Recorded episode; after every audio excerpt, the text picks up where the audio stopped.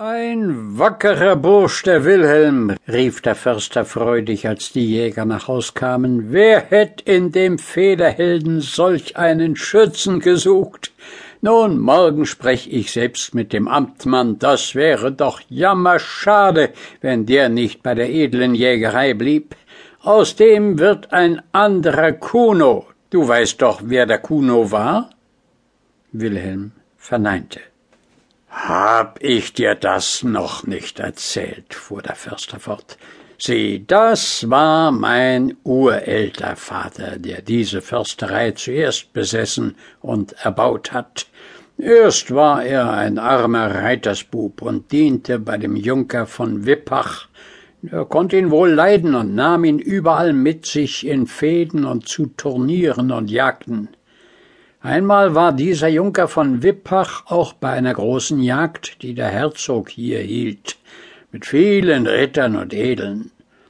Da jagten die Hunde einen Hirsch heran, auf dem saß ein Mensch, der kläglich die Hände rang und jämmerlich schrie, denn das war damals eine tyrannische Weise unter den Jagdherren, dass sie die armen Menschen oft wegen geringer Jagdfrevel auf Hirsche schmiedeten, dass sie elendiglich zerstoßen und zerrissen wurden oder vor Hunger und Durst umkommen mussten.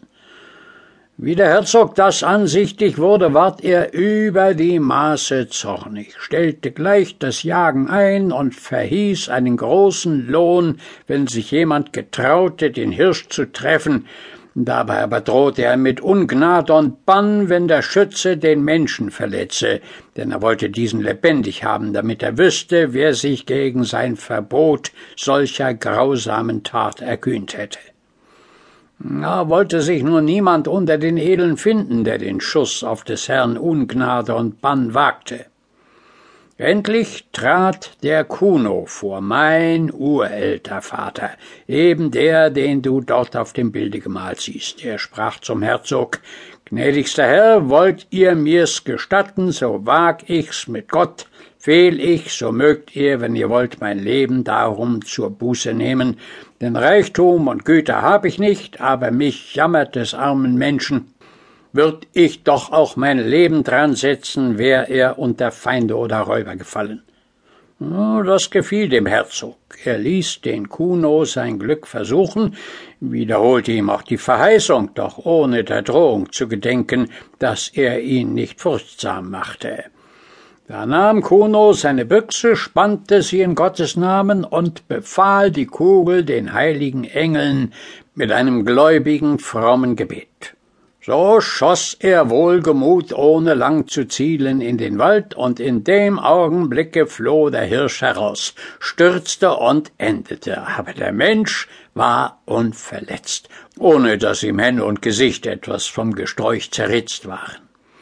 Der Herzog hielt Wort und gab dem Kuno zum Lohn diese Försterei für sich und seine Nachkommen erblich. Aber von Glück und Geschick ist der Neid niemals weit, das erfuhr auch Kuno.